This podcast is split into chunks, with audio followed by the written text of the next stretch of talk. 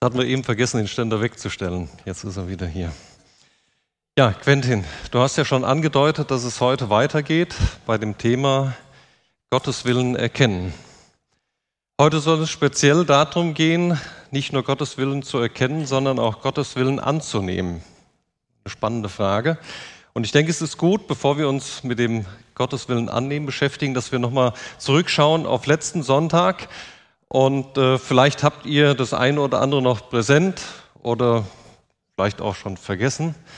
Und derjenige, der letzten Sonntag nicht da war, der hat heute die Möglichkeit, eben dann auch mit reinzukommen in die neue Predigtreihe Gottes Willen erkennen. Ich finde die total spannend. Am letzten Sonntag hat Simon Gottschick also mit dieser Predigtreihe begonnen und er hat uns gleich erklärt, dass es gar nicht so einfach ist, die Frage nach Gottes Willen die ist manchmal nämlich auch schwierig. Und dabei ist klar geworden, dass unser Gott auf der einen Seite ein souveräner Gott ist und dass er uns auf der anderen Seite aber auch seinen Willen offenbart. Vielleicht könnt ihr euch noch an das Bild erinnern, was Simon mitgebracht hat. Da waren so zwei gelbe Kreise. Ich habe es heute mitgebracht ohne die beiden gelben Kreise. Aber auf der einen Seite steht der souveräne, aber verborgene Gotteswille. Und auf der anderen Seite steht der offenbarte Gotteswille. Es gibt also einen Teil, der verborgen und souverän ist, der auch verborgen bleibt oder erst so nach und nach offenbart wird von Gott. Und es gibt auf der anderen Seite einen Bereich, der bereits sichtbar ist von Gottes Willen. Den dürfen wir jetzt schon sehen, den dürfen wir auch selbst erfahren und den dürfen wir erleben. Wir lesen davon viel in der Bibel und im Gebet in der Begegnung mit Gott dürfen wir davon erleben. Unser Gott ist nämlich ein Gott, der Beziehungen liebt, der eine Beziehung von dir mit ihm liebt. Von Anfang an, so lehrt uns die Bibel, hatte Gott einen Plan für diese Welt. Und vielleicht erinnert ihr euch daran, dass letzten Sonntag hier vorne Winfried Silver gestanden hat und Simon Gottschick und sie haben gegenseitig so im Wechsel Bibelstellen vorgelesen. Auf der einen Seite Jesaja 46, ich bin Gott, sonst gibt es keinen. Was ich plane, stehe fest. Und dann aus dem Neuen Testament, Johannes 6, Jesus sagt, ich bin gekommen, um den Willen Gottes zu tun. Von Anfang an hatte Gott vor, in seiner Souveränität, dass Jesus auf diese Welt kommt. Jesus Christus war ein Teil des Willen Gottes und das schon immer. Das heißt, die Weltgeschichte wird überspannt von einem Plan, von einem Willen, den Gott hat. Und da gibt es einen ganz klaren Anspruch, den Gott stellt, denn er sagt, ich bin Gott, sonst gibt es keinen. Gottes Willen erkennen, so haben wir es in dem ersten Teil der Predigtreihe von Simon Gottschick gehört. Das heißt auch, auf Gott zu hören. Das heißt auch, sich von Gott verändern zu lassen.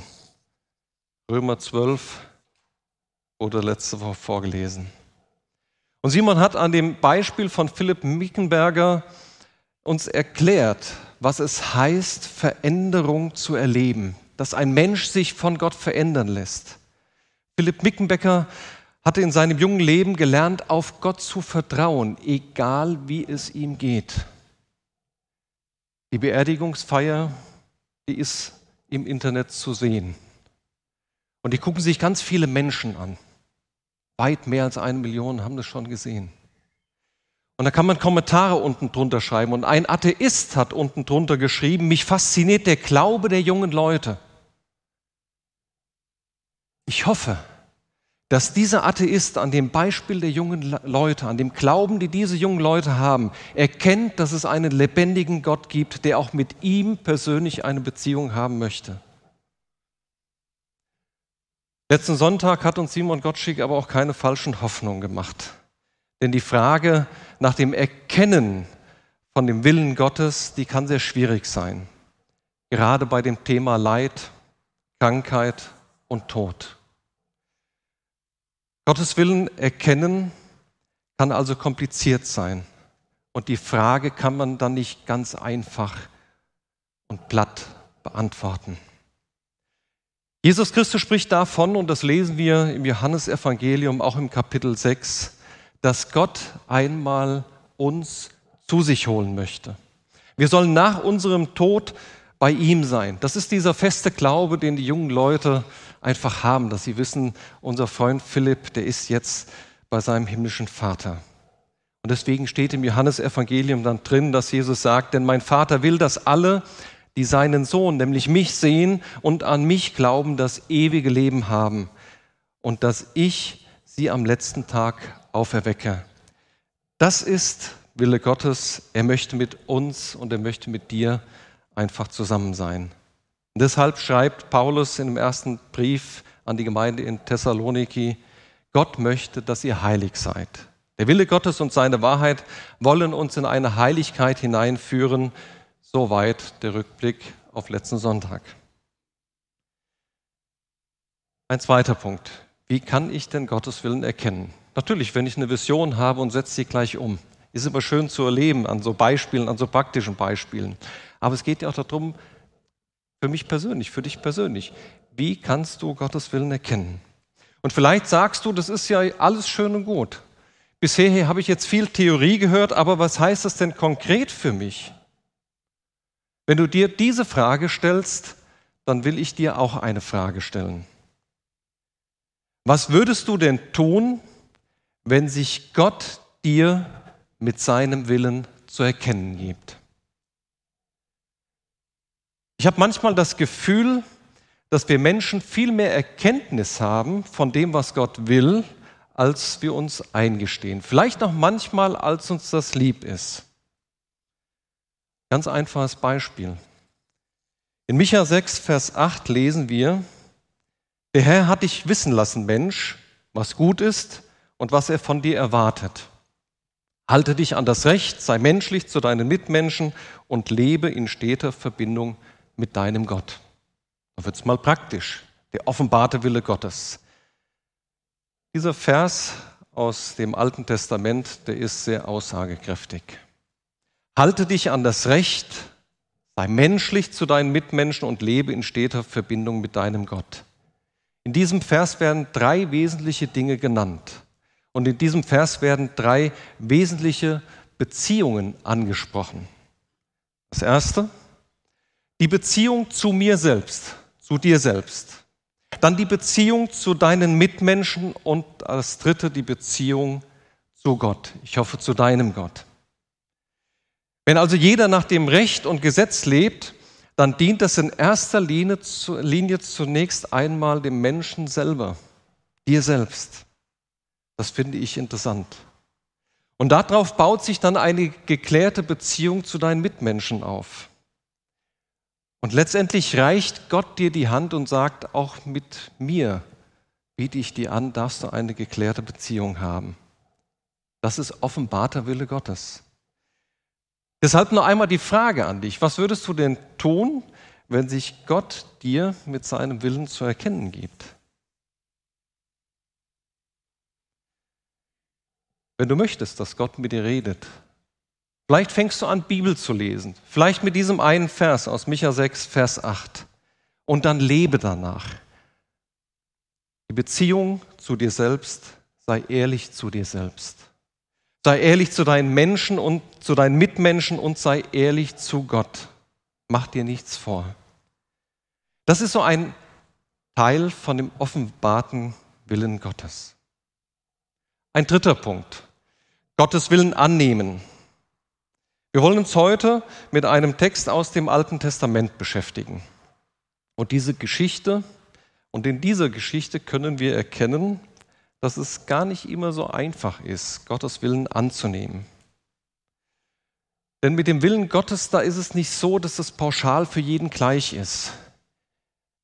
Der Beziehung zu Menschen ist unterschiedlich. Und jede Beziehung von uns Menschen zu Gott hat auch seine Eigenarten und ist auch unterschiedlich. Gott ist nicht pauschal für alle gleich, aber Gottes Plan überspannt die Geschichte. Und manchmal kommt es darauf an, welchen Standpunkt ich habe oder welchen Standort ich habe oder welche Erfahrungen ich gemacht habe in meinem Leben. Und da glaube ich, wenn jeder von uns erzählen würde, welche Erfahrungen er mit Gott gemacht hat, da hören wir nicht nur tolle Geschichten, Da hören wir nicht nur davon, dass alles immer gut wird, weil ja Gott alles überdeckt, überspannt. Ich lese uns einen Text aus dem ersten Buch Mose, Kapitel 50, die Verse 15 bis 21. Ihr könnt hier vorne mitlesen. Ich glaube, ihr werdet sehr schnell erkennen, dass, es, dass ihr die Familie, um die es geht, alle ganz gut kennt. Weil ihr Vater Jakob nun tot war, bekamen Josefs Brüder Angst. Was ist, wenn Josef sich jetzt doch noch rächen will und uns alles Böse heimzahlt, was wir ihm angetan haben? Sie schickten einen Boten zu Josef mit der Nachricht, bevor dein Vater starb, beauftragte er uns, dir zu sagen, vergib deinen Brüdern das Unrecht von damals. Trage ihnen nicht nach, was sie dir Schlimmes angetan haben. Darum bitten wir dich jetzt, verzeih uns. Wir dienen doch demselben Gott wie du und unser Vater. Als Josef das hörte, musste er weinen. Danach kamen die Brüder selbst zu ihm, warfen sich zu Boden und sagten, bitte, Herr, wir sind deine Diener. Aber Josef erwiderte, habt keine Angst, ich maße mir doch nicht an, euch an Gottes Stelle zu richten. Ihr wolltet mir Böses tun, aber Gott hat Gutes daraus entstehen lassen. Durch meine hohe Stellung konnte ich vielen Menschen das Leben retten. Ihr braucht also nichts zu befürchten, ich werde für euch und eure Familien sorgen. So beruhigte Josef seine Brüder und redete freundlich ihnen zu. Worum geht es in dieser Geschichte? Jakob, einer der drei Stammväter vom Volk Israel, der hatte zwölf Söhne.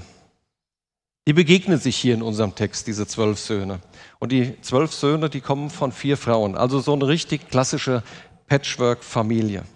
Mit allem drum und dran, was es in solchen Familien gibt. Da ging es manchmal turbulent so. Es gab ganz unterschiedliche Typen und Charaktere in dieser Familie. Und es gab Streit. Es gab Rangeleien, es gab auch Neid und Missgunst. Und es gab schlimmes Unrecht. Menschenhandel. Unfassbar, was in dieser Familie alles los war. Und dann noch die vier Frauen, die sich ja auch nicht verstanden haben. Also ich glaube, für den Jakob war das manchmal richtig stressig und nicht immer einfach.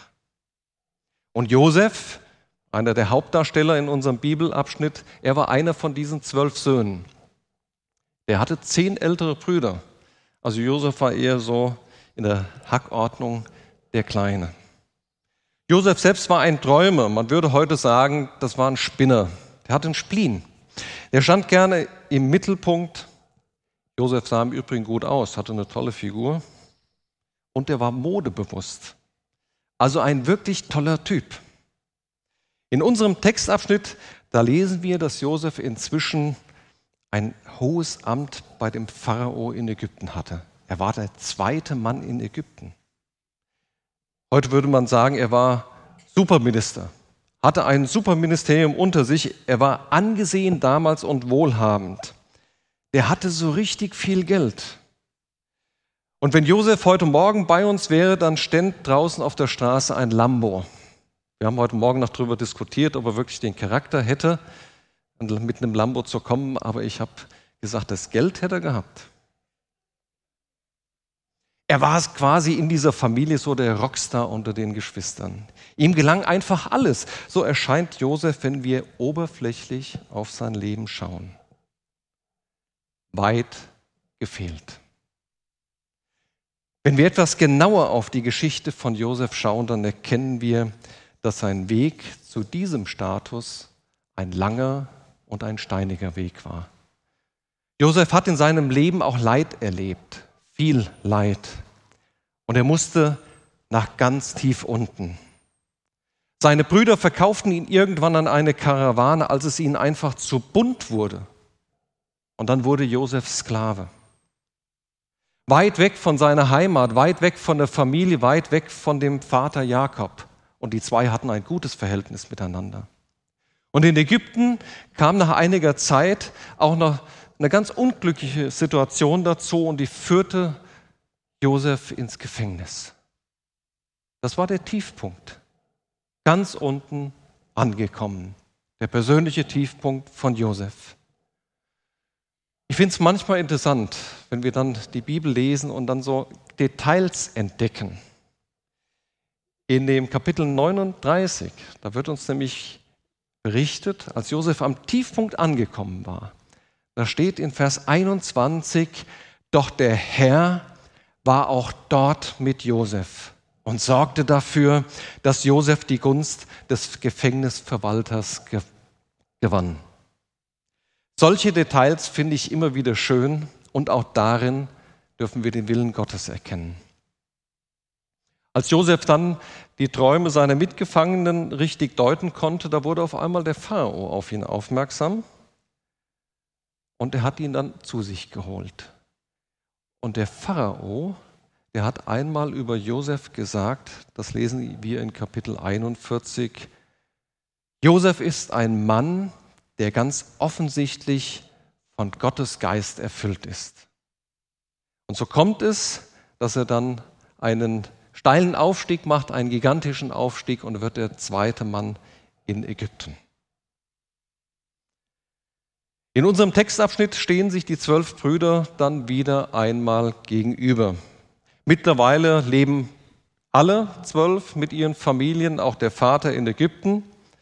Eine Hungersnot hat sie zusammengebracht.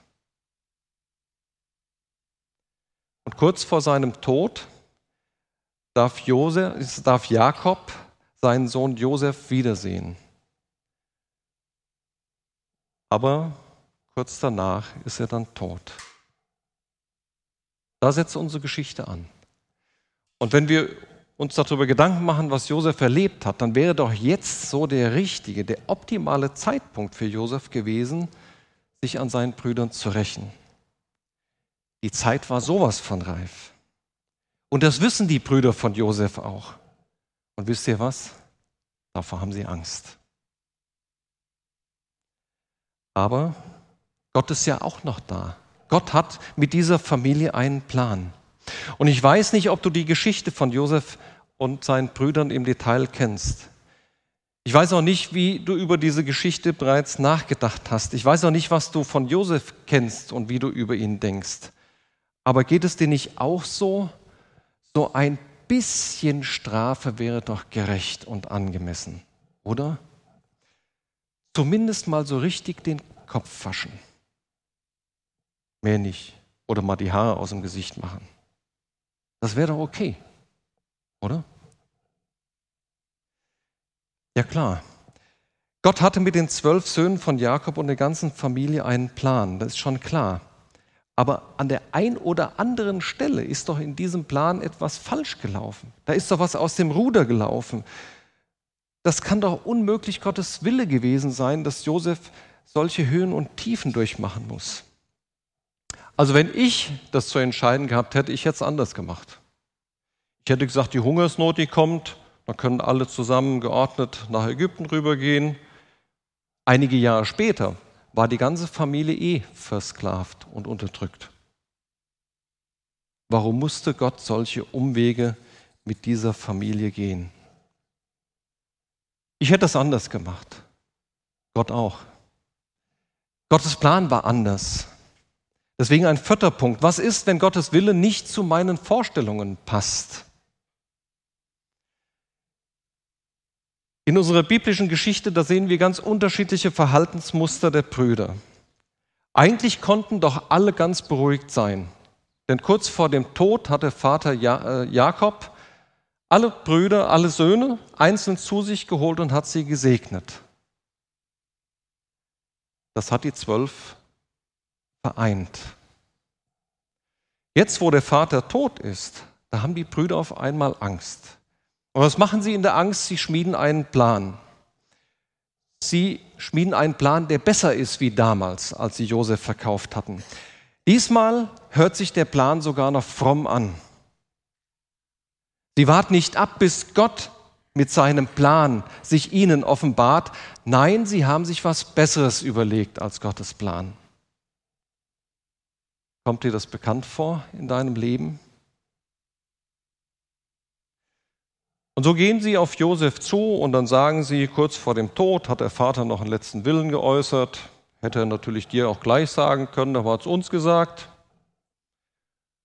Und der Vater hat gesagt, vergib deinen Brüdern. Du sollst das Unrecht nicht denen nachtragen. Und das Ganze untermauern sie sogar noch mit einem frommen Spruch. Dann sagen sie, wir dienen doch demselben Gott wie du und unser Vater. Ich finde es listig und hinterhältig. Und mich beeindruckt an dieser Stelle die Reaktion von Josef. Dieser Mann mit diesem steilen Aufstieg, der oben angekommen ist, er reagiert auf einmal mit Schwäche. Dann lesen wir in dem Vers 17 nur ganz kurz, Josef musste weinen. Weißt du, warum ich, was ich denke, was ich glaube, warum Josef weint? Weil er einfach enttäuscht ist. Er ist enttäuscht darüber, dass seine Brüder ihm nicht vertrauen. Und deshalb denken sie sich einen Plan aus. Und ich glaube, Josef weint auch darüber, dass er sieht, dass die Brüder auch nicht Gott vertrauen. Der Segen, den sie alle von ihrem Vater und somit von Gott erfahren haben, der hat sie geeint. Und der Umgang mit dem Plan, mit dem Willen Gottes, der trennt sie dann wieder. Wie gehen wir mit dem Willen Gottes um, wenn wir Dinge erkannt haben? Von Josef lernen wir, dass es gut ist, auf Gott zu vertrauen. Und deswegen kann Josef ihnen eine Antwort geben, die ja in den Plan Gottes hineinpasst. Habt keine Angst. Ich maße mir doch nicht an, euch an Gottes Stelle zu richten. Gott ist es, der Gutes entstehen lässt. Bis Josef so weit war, dass er das formulieren konnte, musste er einen langen Weg gehen. Musste er auch durch manche Tiefen durchgehen. Als junger Mann, da hat er nicht auf seine Brüder geschaut, da hat er sich in den Mittelpunkt gestellt, hat er gesagt, schaut auf mich, ihr seid mir egal. Aber er hat dazugelernt. Er hat gelernt, Gottes Plan anzunehmen und hat sich verändern lassen von Gott und schaut auf einmal nicht mehr auf sich und stellt sich in den Mittelpunkt, sondern stellt Gott in den Mittelpunkt. Und das macht ihm die oder gibt ihm die Fähigkeit, von sich wegzuschauen auf Gott hin und auf seine Brüder. Josef weiß, dass es gut ist, auf Gott zu vertrauen. Gottes, an, Gottes Willen annehmen heißt für Josef auf Gott vertrauen. Und er muss dann nicht mehr selber kämpfen. Er muss gar nicht selber für Rache sorgen, oder selbst dafür sich einsetzen, dass er zu seinem Recht kommt. Josef erkennt selbst in seinen Leidenserlebnissen den Weg Gottes und das macht ihn stark. Und nur weil er so stark ist, hat er auch die Möglichkeit, Schwäche zu zeigen und zu weinen. Und darin ist Josef uns ein Vorbild. Josef war aber auch ein Mensch, wie wir auch. Zwei Kapitel weiter vorher von unserem Abschnitt, da lesen wir, als Jakob äh, Josef zu sich holt und ihn dann segnen will, sagt er, deine Mutter, die habe ich so sehr gemocht, bring bitte deine Söhne mit, ich möchte die annehmen an deiner Stelle als meine Söhne. Und dann steht er vor dem Vater, links und rechts hat er die zwei Söhne, Ephraim und Manasse, und der Vater segnet die. Und dann stellt Josef sofort fest, da passiert ein Fehler. Denn der Jakob, der legt seine rechte Hand auf den Zweitgeborenen. Und dann greift Josef ein und sagt, es ist falsch. Menschlich reagiert er. Er ist Mensch geblieben. Und Jakob sagt ihm, du lass Gott walten. Lass einfach Gott walten. Der zweite wird stärker werden wie der erste. Musste die Geschichte ein bisschen einschieben, weil ich sie als Textlesung eigentlich vorgesehen hatte, aber ist ja nicht schlimm. Aber vielleicht kennst du Parallelen da drin in deinem Leben, wenn wir Dinge erkennen und die annehmen möchten oder sollen, dass wir immer wieder versucht sind, weil Gott vielleicht nicht ganz so richtig handelt, dann noch das, was schief ist, gerade zu rücken. Gott sagt, du darfst dich in meine Hände fallen lassen. Du darfst mir vertrauen. Gerade auch dann, wenn du meinen Plan noch nicht erkennst. Ein fünfter Punkt. Gottes Willen annehmen, das ist auch eine Frage meines Standpunktes oder meines Standortes. Das habe ich zum Beginn der Predigt gesagt. Es gibt solche Typen, denen einfach alles gelingt. Ende gut, alles gut, das wäre so, ein, so eine Tendenz, die wir aus der Geschichte von Josef mitnehmen können. Und diese Typen gibt es heute auch noch. Im Moment läuft ja die Fußball-Europameisterschaft. Und neben Deutschland steht Belgien im Endspiel. Die spielen heute Abend Achtelfinale gegen Portugal. Und die Belgier, die haben so einen Typen im Kader, dem scheinbar alles gelingt. Das ist der Romelu Lukaku. Hat schon drei Tore geschossen bei der EM. In der Serie A in Italien ist bei Inter Mailand beschäftigt, hat er 24 geschossen. Der verdient 7,5 Millionen Euro im Jahr. In einem Bericht von jesus.ce heißt es, Romelu Lukaku feiert Gott bei jedem Tor. Das ist so ein Bild davon. Und das ist mir aufgefallen bei der EM. Deswegen habe ich mal nachgegoogelt, was für ein Typ ist das denn? Der ist ein gläubiger Katholik. Über ihn steht in Wikipedia, Romelu wuchs in ärmlichen Verhältnissen auf. Die Eltern mussten Besitztümer wie Elektrogeräte verkaufen, sparsam mit Lebensmitteln umgehen und konnten zeitweise nicht einmal den Strom bezahlen. Inmitten dieser armen Verhältnisse, so gibt er an, fasste Romelu den Entschluss, wie sein Vater Berufsfußballer zu werden. Und dann ging es auf. Und was für einer ist das geworden? Ich habe mir überlegt, wie viele Jungs liegen abends im Bett und beten auch zu Gott. Wenn ich doch so gut Fußball spielen könnte. Gott, du siehst doch meine Familie. Du kennst doch meine Verhältnisse. Ich brauche ein bisschen Geld, Kohle. Kannst du nicht schenken, dass ich genauso wie der Lukaku, vielleicht nicht bei Inter, Vielleicht reizt bei der Eintracht. Kannst du das nicht schenken, dass ich auch herauskomme aus den Verhältnissen? Und nichts passiert. Nichts passiert.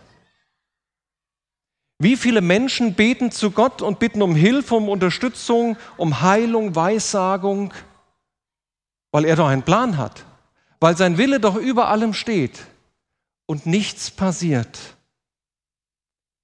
Ist das dann auch Gottes Wille, wenn er für uns schweigt? Merken wir, dass wir sehr schnell das Gefühl haben, es kommt auf den Standort auf, äh, Standort drauf an, es kommt auf meine Gefühle oder auf meine persönlichen Lebensumstände drauf an, ob Gottes Plan nun real greift oder nicht. Und wenn am Ende dann alles gut wird, dann ist natürlich das ganz klar, dass Gottes Plan greift. Aber manchmal ist es anders. Was ist, wenn am Ende nicht alles gut wird? Können wir auch dann Gottes Plan annehmen? Viele Menschen, und wir haben das eben gehört, auch in Herborn, müssen mit dieser Wahrheit klarkommen und das jeden Tag. Wir erkennen hier, dass es nicht einfach ist, Gott in unserem Leben mit seinem Wirken zu erkennen. Und die Wirklichkeit bei vielen Menschen sieht leider nicht nach einem Happy End auf allen Ebenen aus. Und auch das gehört zu Gottes Plan. Hier kommen wir in diesen verborgenen Teil der Souveränität Gottes hinein und erkennen die Notwendigkeit der Heiligung. Ein sechster Punkt und ein letzter Punkt. Gottes Willen annehmen, das heißt auch auf ihn zu vertrauen. Und ich möchte am Ende der Predigt dich einladen. Eigentlich ist es keine Einladung von mir, sondern von Gott selbst. Er lädt dich ein, ihm zu vertrauen. Und Paulus hat das Fundament dieser Vertrauensbasis in dem Brief an die Römer, wie ich finde, sehr treffend formuliert. Und ich möchte uns jetzt ein paar Verse aus dem Kapitel 8 vorlesen. Zunächst der Vers 31. Wenn Gott für uns ist, wer kann dann noch gegen uns sein? Egal wie es dir geht. Egal wie deine Lebenssituation ist. Egal wie du dich fühlst, fühlst. Gott ist bei dir. Wenn Gott für uns ist, wer kann dann noch gegen uns sein? Nimm Gottes Plan an. Vers 38 folgende. Da schreibt Paulus, ich bin überzeugt, nichts kann uns von seiner Liebe trennen. Weder Tod noch Leben, weder Engel noch Mächte, weder unsere Ängste in der Gegenwart, noch unsere Sorgen um die Zukunft. Ja, nicht einmal die Mächte der Hölle können uns von der Liebe Gottes trennen.